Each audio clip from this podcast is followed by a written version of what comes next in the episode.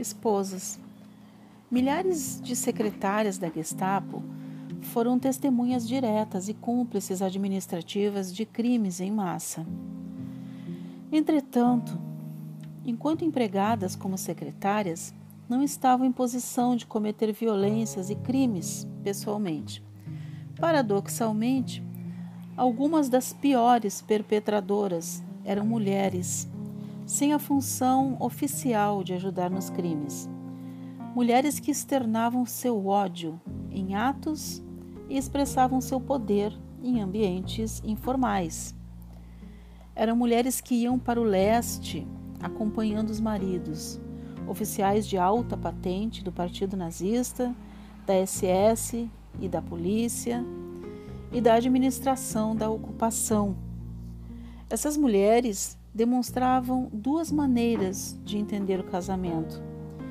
Por um lado, personificavam a esposa cumpridora dos deveres do lar, submissa ao marido e aparentemente satisfeita com as tarefas domésticas e a criação de filhos.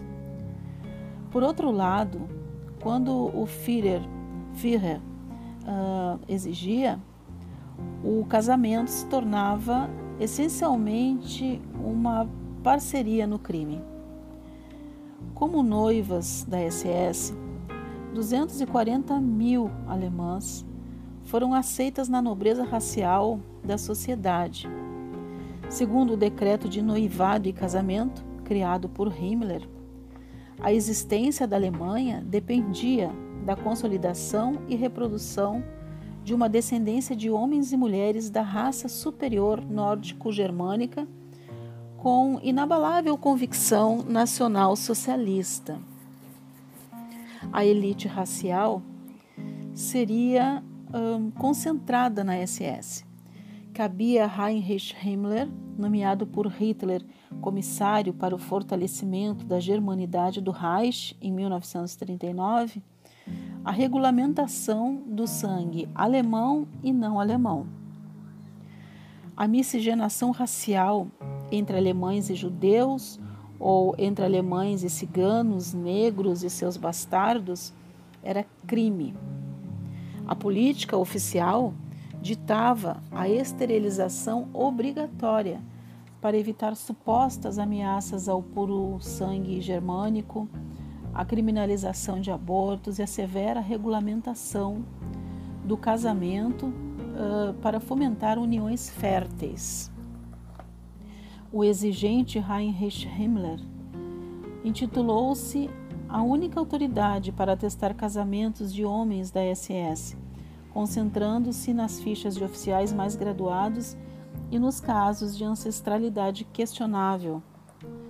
De cada casal solicitante, o homem uh, da SS e a futura esposa, Himmler exigia exigia uma ampla documentação atestando a ascendência ariana.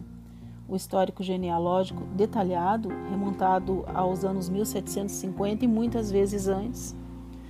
Lealdade ideológica, aptidão física, características raciais aceitáveis, como altura, peso, cor dos cabelos, formato do nariz, medidas da cabeça, perfil e fertilidade centenas de milhares de noivas de homens da SS foram submetidas a exames ginecológicos invasivos e a testes de prendas domésticas e instinto maternal. Mas o movimento nazista não transformou a maioria das mulheres em discípulas cegas, nem as subjugou a ponto de se tornarem máquinas de fazer bebês para o Reich. Pelo contrário, as metas raciais utópicas e a agenda nacionalista acenderam uma consciência revolucionária entre as mulheres comuns e as incitaram a um novo ativismo patriótico. As mulheres aprenderam a se conduzir num sistema que tinha limites claros, mas que também lhes trazia outros benefícios, eh, oportunidades, e um status mais elevado, especialmente as que iam para o leste, onde conviviam com a elite governante. Hitler lhes dizia que a guerra era uma luta pela existência da Alemanha, o confronto derradeiro entre os arianos e os eslavos, entre o fascismo alemão e o bolchevismo judaico. Mesmo depois de anos de aprendizado e doutrinação, depois de ouvir falar do regime de terror em ação nos campos de Dachau e Buchenwald, e sendo expostas a formas de antissemitismo oficiais e populares, essas mulheres alemãs ainda não estavam preparadas para o que viram e vivenciaram quando cruzaram as fronteiras do Reich e entraram na Polônia, Ucrânia, Bielorrússia e no Báltico e ninguém podia imaginar o que algumas delas fariam ali.